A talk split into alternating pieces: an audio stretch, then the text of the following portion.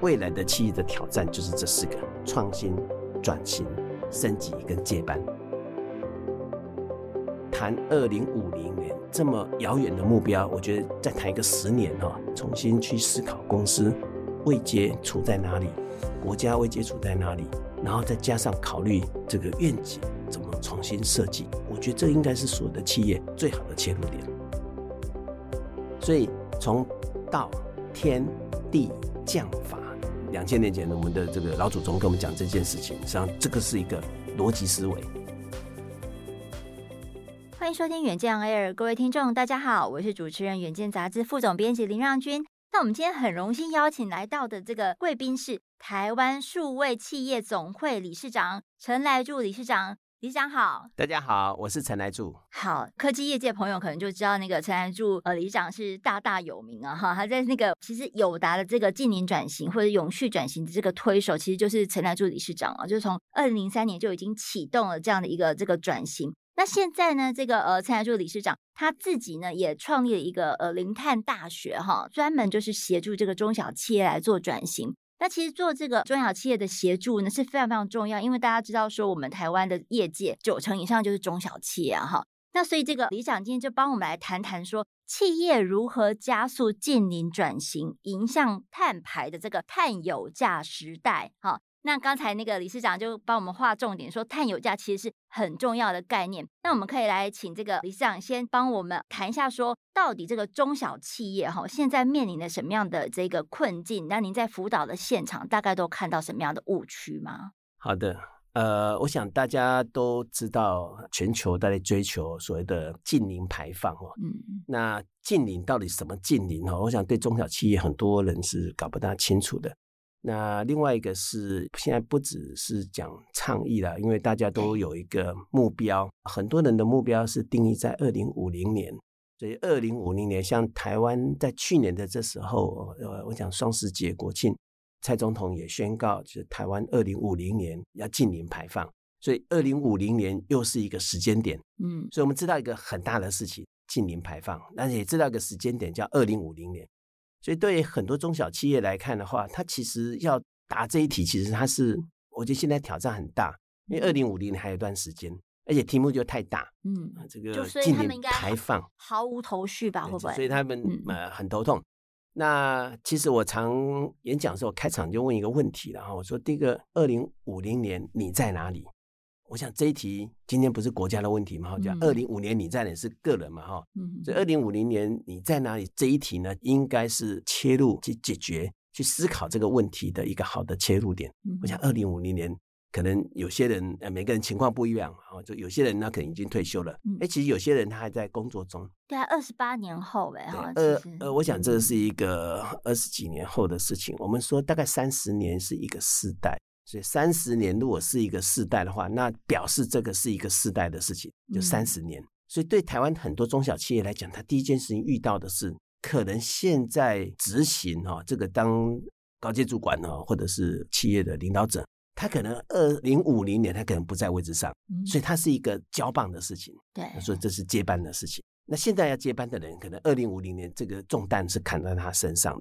所以我觉得这一题呢，其实一开始要想的是人的问题，然后，哎，到底谁来做这件事情？嗯嗯嗯。那我们过去几年就从二代大学开始，我们就开始在关注就是人的议题嘛，就是接班这是个议题。那从这一题来看，二零五零年，我想刚好应该是现在二代接班最重要的议题。嗯，那我们几年前呃在谈啊，包括我们在办那个时候二代大会，时我们一个 slogan，就是叫创新、转型、升级跟接班。事实上，未来的企业的挑战就是这四个：创新、转型、升级跟接班。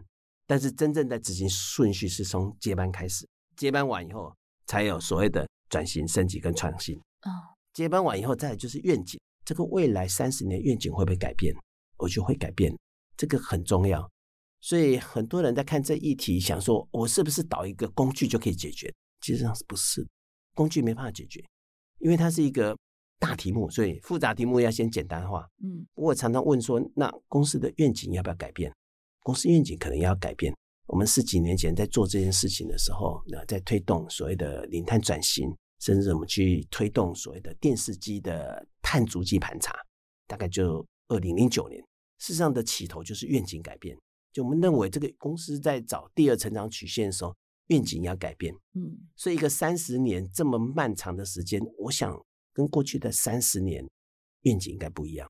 对，所以我觉得起头应该是一个愿景的重新塑造。是，是，所以说愿景的改变这件事情，应该是很多中小企业主开始要思考的。对，因为那时候我记得我们四月号在做这个永续长封面故事的时候，嗯、我们同事有采访理事长，您就有提到说。这个愿景管理是相当核心的哈，在我们在永续转型的这一块来说，那但是呢，你的愿景那时候是说先抓个十年，对不对？对。所以这个十年愿景，你会建议这个企业主先怎么样的设定法？那其实愿景呃怎么设定，每一家企业不一样哈。不过我觉得势必上是要把二零五零年近零排放这件事情要纳入考虑，嗯，因为你有个起点嘛，你就是终点，那你中间再加上十年一个检核点。从现在我讲，今天是二零二二年到二零三二年，这中间就等于十年的检核点。到底这公司要走到哪里去？所以我刚刚开头讲说，二零五零年你在哪里？其实上，如果在中间加个检核点，应该是二零三零年或二零三二年，公司在哪里？是是。所以那时候我们其实这一题应该有四个层次。第一个是地球要永续，地球一定要。继续能够运作下去，所以地球永续这是最大的题目。对，因为从去年的 COP twenty six 到今年的 COP twenty seven，其实都在谈地球永续。地球永永续完的下一题应该是国家永续。嗯，就国家要走向永续这件事情，我想势必做很大的调整。像今年三月底这个国发会提出来的二零五零年近零路径图。那个是一个大调整，那个调整就是国家的调整。嗯，国家永续调整完以后，再下一次产业永续，你的产业还在不在？我常问很多这个我的学生说：“哎，你的产业会有什么大的变化？”就产业一定会有很大的调整，所以产业要永续。嗯，产业永续再来才是企业永续，所以它是一个层次的问题。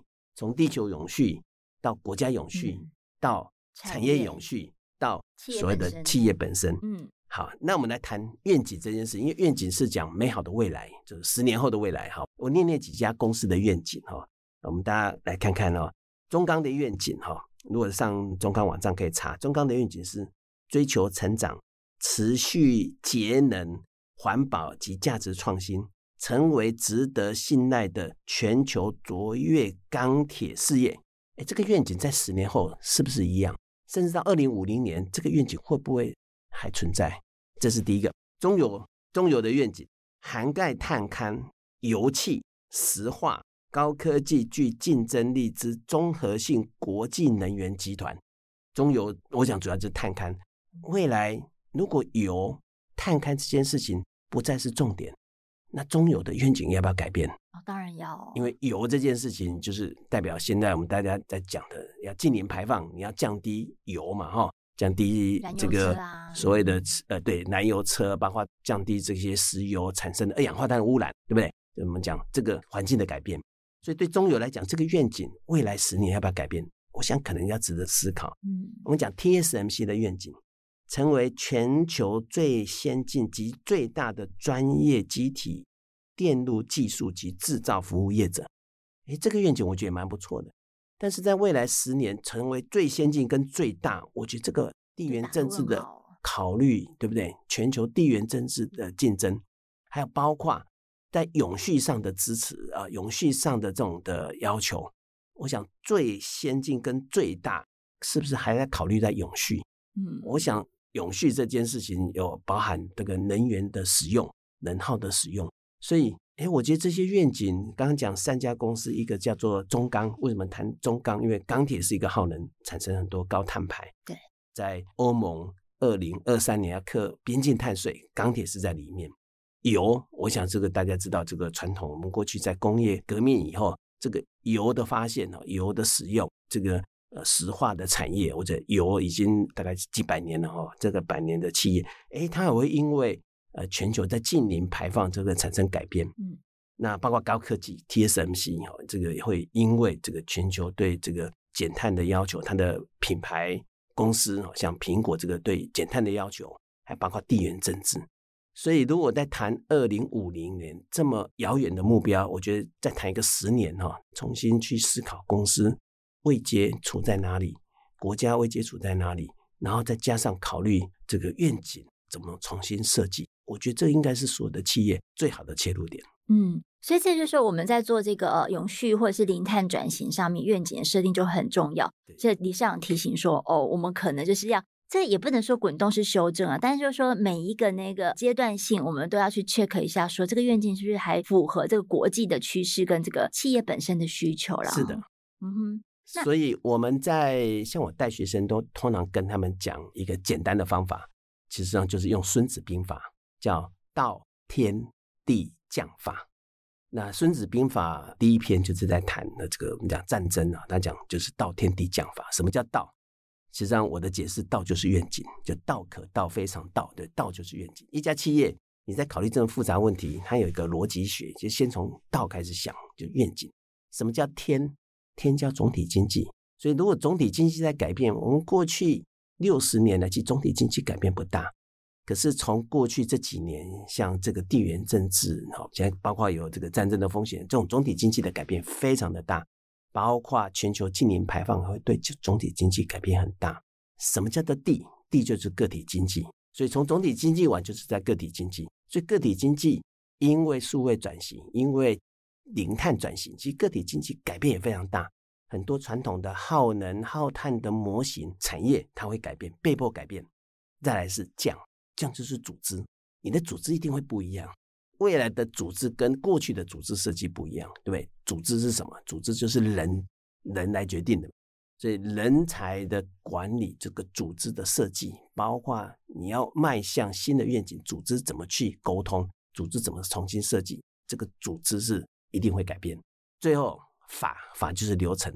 我们现在在未来，如果二氧化碳要进到我们的管理体系里面，这个整个流程都要翻过来。其实大部分的公司现在都还没准备，因为我们只知道二氧化碳可能要钱，可是二氧化碳怎么进到管理体系？这个法这个流程是要重新设计的。所以从道天地将法，两千年前我们的这个老祖宗跟我们讲这件事情，实际上这个是一个逻辑思维，就道天地将法，你要从完整的去盘过一次，从愿景到最后你的流程有没有？未来要大改变，你从这个地方去思考，慢慢可以列出一些方向出来。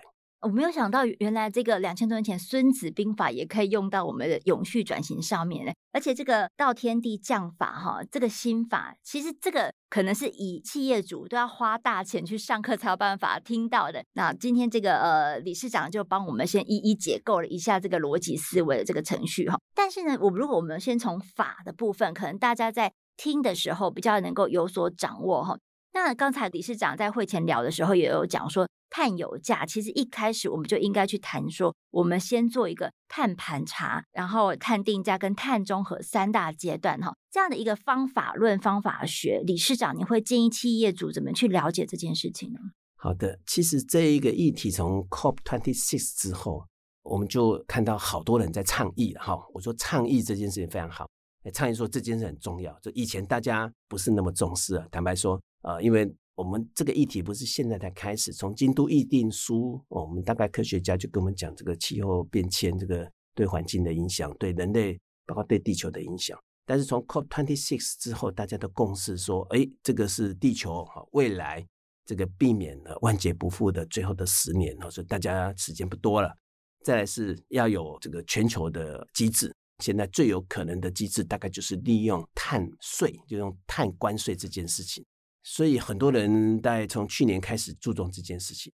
但是谈到最后，我想每个月每，我想基本上每一周啦，我们大家都很多这个免费的课程呢，呃，媒体的报道。可是大家都还是停在倡议。对中小企业要的是什么？他要落地。倡议知道这件事情连接二零五零年，那怎么落地？再是他其实最重要是要做生意。就中小企业，它不是只有倡议要落地啊，落地要怎么做？那最后它要活下来，要永续，所以它要做生意，所以它就需要需要有人指导他们怎么去落地，包括最后怎么变有竞争力，就是做生意。所以它是需要有方法学，就是要怎么样去执行，然后有也是变现呐、啊。那我们怎么有方法学？那其实我们很早做过这件事情。它的方法学就是你有，嗯，我讲复杂的事情，大概最多就不过三嘛，哈。所以我们就分三阶段。第一件事情就是你要先碳盘查。那待会再谈碳盘查到盘什么？第二个，你要进到碳定价，就碳要有价，这是今天的主题，就碳定价这件事情，你要进到公司的营运系统，最后才到碳综合。那很多人其实他跳过中间一段，他说：“哎，我盘查完以后就赶快综合。”我常开玩笑说：“你现在去综合还很遥远，而且很容易迷路啊。”因为综合其实离现在大概还有几十年的时间。但是你至少先知道路径在哪里。那你如果没有去减量，你立刻要用碳权或者是叫绿电吧，我想你可能的成本都会太高。所以它的方法学就是碳盘查到碳定价到碳综合。其实我很多学生朗朗上口，就是这三阶段：盘查、定价、综合。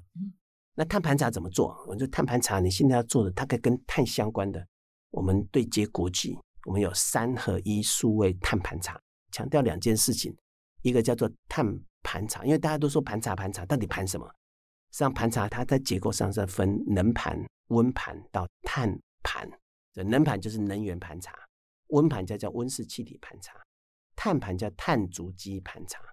所以很多人说，一开始就说啊，那赶快先做碳足迹，我的产品碳足迹，我这杯水、这个宝特瓶、这个手机有多少碳足迹去算。给你算完以后，你还是要行动啊，因为你要减量啊。那你要怎么减？所以你一定要有个方法去带你减。所以其实它的顺序应该先从最上面开始，叫做我们讲能盘吧。因为如果从产品或从制造业来讲，台湾大部分百分之八十中小企业都是制造业。制造业你很多生产生产最大的二氧化碳的来源就来自于能源啊，能源就可能就是电，买台电的电。那你的供应商也是，所以这个能源是占最大一部分。那一度电在台湾现在大概是五百零九公克的二氧化碳，所以一度电乘上五百零九克，大概就可以算出你将近七成到八成的二氧化碳。所以先做能源盘查，能源盘查我们叫 ISO 五万零一，呃，友达当时是全世界第一个到 ISO 五万零一啊，这个呃 ISO 五万零一是一个方法学，因为它是一个国际方法学。那五万零一在做的时候，因为你就开始把你的能源的分布，包括怎么去做有效的节能、能源分配，把它做完，那你就会找到节能的方法。那节能的方法，一方面节能叫减费，就减少费用；一方面要减少二氧化碳，就节费又减碳。所以它是一兼二顾啊，一兼二顾。我所以这个就对很多中小企业来讲，它其实最该做的是这样。如果他的客户或者是法规还没要求，我觉得他赶快先做能源盘查。能源盘查完以后，再做温室气体盘查。因为温室气体包括有很多像我们讲，不只是二氧化碳影响啦，像这个氟氯碳的相关的气体，我们叫温室气体，有时候它杀伤力可能都比二氧化碳还高啊，像 CF4 哦，像这个 SF6，那像这些的这个温室气体。呃，很多企业可能有用，那你未来要考虑，不只是它多少当量的二氧化碳，可能甚至会被禁用。所以你做温室气体盘查，这两个结构做完以后，再来做碳足迹盘查，它其实上就水到渠成。所以三合一碳盘查这件事情，是很多中小企业可以切入的地方。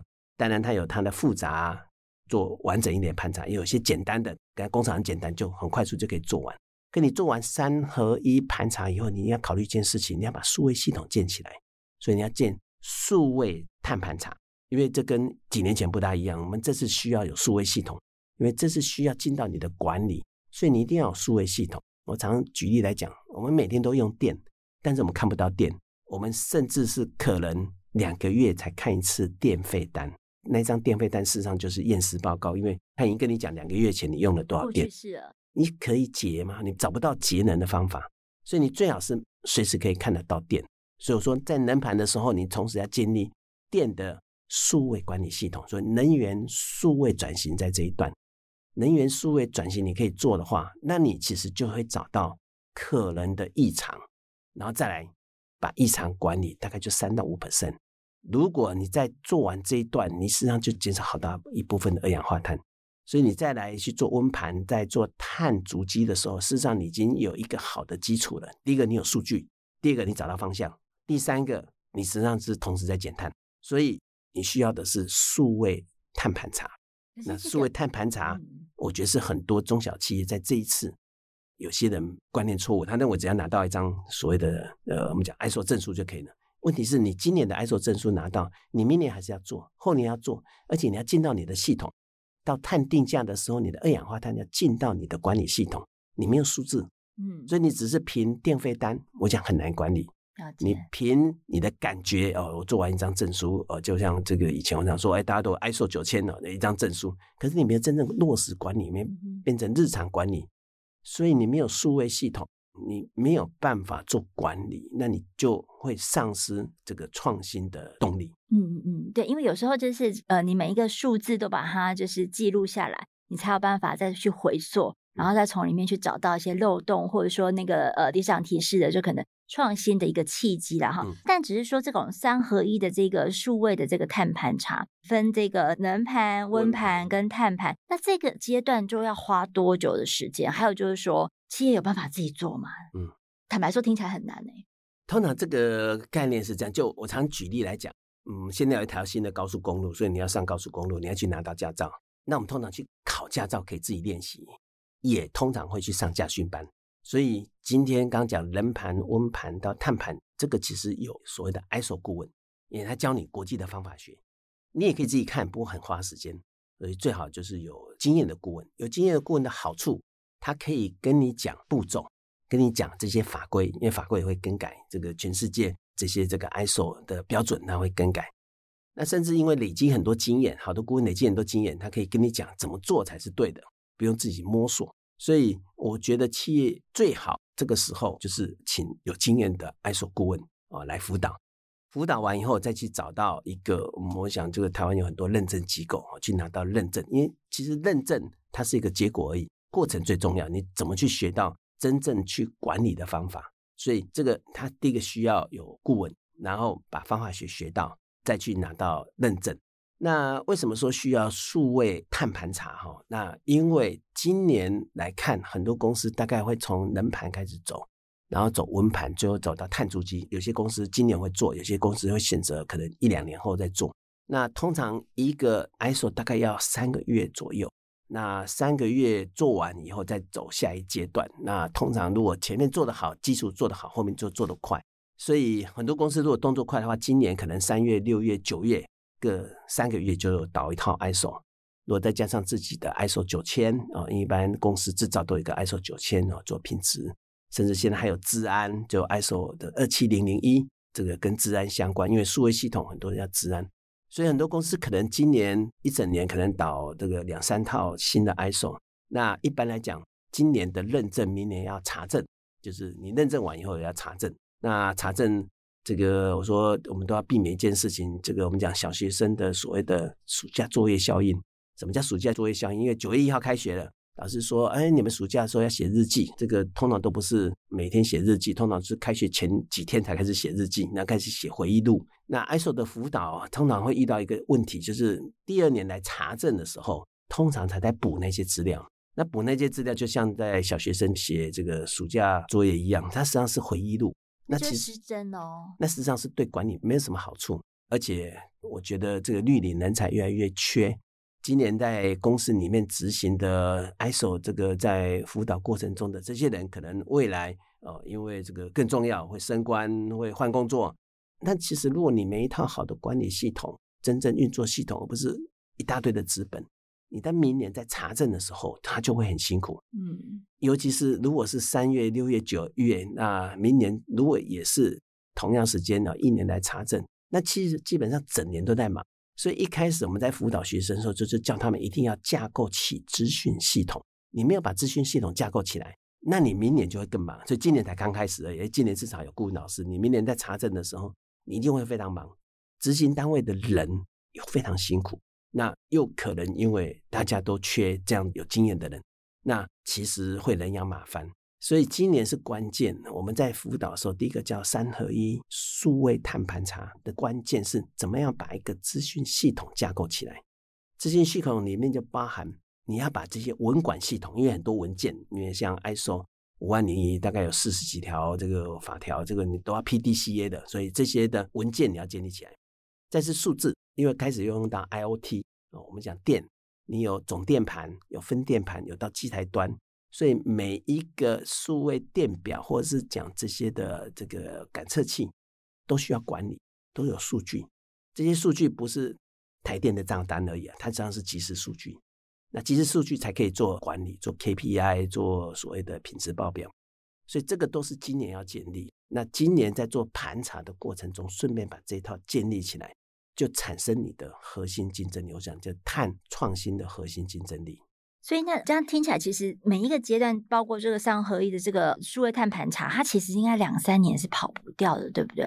那需要花大钱吗？就我意思是说，呃，如果说那企业也很认份，我就必须去找一个顾问，产业的顾问、永续的顾问来帮我做转型。那他应该是要去找，比如说像是林碳大学，或者说其他的一些工协会。来帮他做这件事情嘛？这个管道，理事长的建议是什么？其实，在做碳盘查这件事情哈，我觉得这个方法学呃很重要。那其实可以执行的顾问很多哦。这个在台湾北大南就有很多顾问公司，那他们本来就在做这一块啊。这些 ISO 顾问就在辅导企业。一般呃，我想一个盘查然后就看它的规模大小，那大概价格大概在三三四十万之间了哈。那实际上顾问就手工业，因为要顾问老师嘛，就像你去汽车教练场上课一样，他要花时间陪你，然后花时间跟你讲，所以我觉得这个就是呃人的时间了哈。数位系统，我觉得到看各公司的规模，那有些公司它公司规模很大，不过我们现在的数位系统大部分都是云端哈，我们讲 SaaS 就是呃云端服务的系统，那其实对企业来讲，它用多少算多少，我觉得可以大幅的减少。可能的成本，因为刚开始初期可能只要少数几个人用，慢慢公司如果盘查的规模越来越大，甚至跨厂区、跨国，那可能买更多的账号。所以这个要看企业的规模多大，那自己要做到多细，每一家公司都不一样。我说有些公司它其实只要装一个数位电表，总电盘盘一盘啊，它就够了。可是有些它是产线，每一台机台都要，甚至每一条产线都要，那这个收集的数据就多，这 IoT 就多。这为什么会不一样？就是因为有些公司它需要算到产品碳足迹，这是为什么不推荐现在就做产品碳足迹？因为我要看这个产品在生产阶段我用到多少电，我耗掉多少二氧化碳，那我势必需要跟生产系统结合，势必需要去算我的机台它耗能状况，所以它需要很多数据。如果你只是算一个总表，那么其实意义不大。因为你也不知道明年客户跟你讲，你再减二十%，你要怎么减？所以势必你要把资讯系统先架构起来。那如果你要做到机台端，那我今天有一百台机台，那我一百台机台怎么样把这个数据拿出来？这就牵涉到这个端的管理。我们说它就分三个层次，一个叫机台端，还是常务端，还是整个公司端啊？这个叫端啊，但因为它跟你的结构有关。第二个叫云，我每台机台弄完，我一定要找到一个地方去计算。有的是公司内部的云，有的是公司外部的云。内部的云就是放在内部的公司内。那有的是对私有云，那有的是因为你要跨国，你要跨厂区，它可能又用到所谓的我们讲混合云吧，哈，这个现在大部分都走混合云。嗯。那这个结构就各公司的因为对治安的要求不一样，所以这一块又有很大的变数。嗯。那因为你要算它嘛，哈，你要算啊，这个电啊，或者是算我多少产量哈，所以说端算云，这是三层的结构。那每一家公司其实今年大概像我们辅导，大概这时候开始在盘这个结构。嗯，那你要做一个对的结构，以后可长、可久、可广，甚至可以推到供应链。嗯，所以这一题其实是蛮复杂的。所以这也是为什么大部分人现在只想到说，哎，我赶快去找个证书啊，找个顾问盘完做个证书，其实不是的。你现在就开始在为刚刚呃，你谈的很对，就是他可能未来十年要做准备，就结构一对，你未来十年他就照这个结构在走。那你想就是说，其实呃，我们在这个永续转型这样听起来，它是跟数位转型是在一起结合的，然后相辅相成。嗯、那听起来大家会觉得说，哦，它是一个大工程。我们即便是导入这个顾问，然后以及这个国际的标准，我们来再看这件事情，但是它基本上也还是一个大的蓝图的一个擘画。在辅导的实务上面，会建议说，这些企业，特别是中小企业，你怎么样去设定一个阶段性的检核的断点呢？对，好，这个是好问题。那其实对中小企业来讲，因为这一题太复杂，那我都会建议他们这次要做双轴转型。我们谈的双轴转型就是数位转型，再加上零碳转型。因为过去三年严格上来讲，应该是过去五年，然后那尤其是这两年，因为疫情的关系，所以加速就是数位转型。在过去五年，其实台湾我想是一个非常呃热门的题目，大部分的中小企业都启动或在进行数位转型。比如说，对制造来讲，很多人做智慧制造。那智慧制造目的做什么？就是我把这些的这个生产数据可视化，机台端我有所谓的机联网、机上盒，那让数据可以进到战情室。不过过去在做这件事情都考虑到效率，我出来的数据可能是我一分钟生产多少台、多少件。那我考虑到这个我们的成本，这个我的呃生产的成本多少，报废品多少，良率多少，可是我们都没考虑到碳，所以碳这件事情在。数位转型这一个阶段，就是过去五年其实没有真正考虑到，所以这一次如果你已经做完数位转型了，你这些生产制造、智慧制造都有了，那你就要考虑怎么样把二氧化碳在你原来的数据，或者是再增加深色去找出来。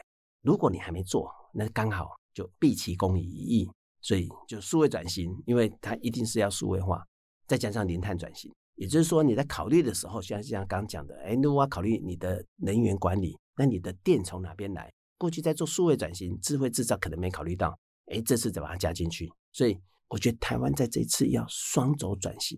我们过去的数位叫做 Digit，D-I-G-I，转型啊，零碳转型呢。我们讲零碳转型叫 Zero，因为大家迈向零碳。我不大谈低碳，我说哎，零碳，因为零表示很多创新，所以把 Digit 加 Zero 叫 Digit Zero，加 Digit z 哦就是这次的呃，我们讲 slogan 就是双轴转型。所以。它代表一个完全新的模型、新的模式哦产生。嗯，是哇，所以 Digit 哈，大家都要往这个呃数位跟零碳的双轴转型去出发。那我们刚刚提到说这个呃碳排碳油价的时代，其实我觉得这个可能哈精彩的地方，我们下一集我们再来把它详细谈清楚。不过呢，这个李长可以帮我们稍微谈一下说，碳油价这件事情跟碳定价其实绑在一起的。这个概念可是稍微帮我们理清一下吗？我想人类商业文明大概记载上应该有四五千年，然后我们呃人类最早就知道怎么做生意，用贝壳交易，贝壳就是钱嘛，哈。后来有钱币，那现在我们在谈数位货币，所以这些都是交易。交易我们有所谓的规格跟价格吧，哈，就是交易一定是我要买什么东西，什么规格，什么价格。那人类的文明里面，商业文明里面从来没考虑过二氧化碳，为什么？因为二氧化碳其实比人还久。二氧化碳算钱，尤其是在 COP26 之后，大家会朝向把二氧化碳用关税的方法来课税，所以二氧化碳算钱这件事情，这件事情是改变人类的商业文明。我说这一题是一个过去从来没有过的经验，就二氧化碳要进到我们的管理系统，因为它算钱，所以你要算。那怎么算？它其实随时要算，所以因为它基本上你要有关税的话，你只要买卖进到人家的关务系统，那你就开始要跟他讲，哎，那我这个产品有多少二氧化碳？那我这产品有多少二氧化碳这件事情，那我就要往上去追。那我所有的生产过程，从原料到制造，甚至到最后运送，我产生的二氧化碳多少？所以你不能随便乱喊，所以你一定有一个方法学去算。从原料开始算，那一路算过来，那这件事情就会变成我们的日常管理。所以，我们几千年来从来没有日常管理去算二氧化碳是多少钱。然后人家课税说一吨碳多少钱，就一吨碳多少钱，在二零二三年一月一号开始，它就变成一个事实。不管它课的是一块钱还是一万块，它实际上就会变成一套的商业模型，就进到管理系统。所以我觉得这个是一个对很多企业来讲，不要说是中小企业，我想连大企业来讲，所有的公司，这是一个完全新的时代。所以我说进入到零碳时代，碳有价的时代，这个时代会很多的商业模型都会改变，所以这是一个大事情。嗯，那谢谢这个呃理事长先帮我们预告了一下这个碳有价，以及就是说我们之后他有谈到说明年二零二三年元旦。我们其实就要进入这个 C band，就是碳关税的一个商业的时代。那究竟这个 C band 是什么东西？然后碳关税又怎么会去冲击我们的这个台湾所有的这个业界？我们下一集会请陈来助理事长再帮我们继续来做一个相关的解析。那谢谢大家来帮我们锁定这个远见 On Air。如果说你想要再看更多的这个近邻转型的这个报道的话，可以锁定 ESG 远见的频道以及我们远见所有的数位平台。那我们下一集呢，我们会邀请呃这个陈理事长继续谈 CBAM 碳关税的开征倒数，我们会稍微预告一下 COP 二七它有哪一些相关的亮点哦。那谢谢大家帮我们刷五星评价，让更多人知道我们在这里陪你轻松聊财经产业国际大小事。谢谢，拜拜。谢谢。